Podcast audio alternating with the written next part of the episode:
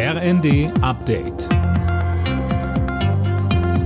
Stündlich neu. Auf den Punkt informiert. Ich bin Anna Löwer. Guten Morgen. Die Hochwasserlage bleibt vor allem in Niedersachsen weiter kritisch. Und heute ist wieder Regen und Sturm angesagt, Finn Rebesell. Ja, genau. Und das macht die Situation natürlich noch brenzliger. Von Entspannung kann also weiter keine Rede sein.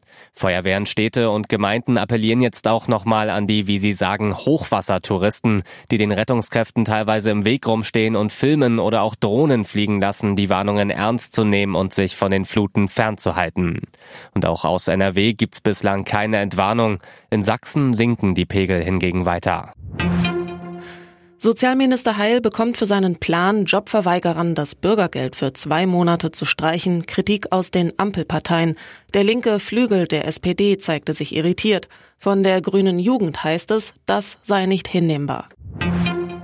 Polizei und Feuerwehr bereiten sich auf die anstehende Silvesternacht vor. Nach den Gewaltexzessen im letzten Jahr hat sich vor allem die Berliner Polizei breiter aufgestellt.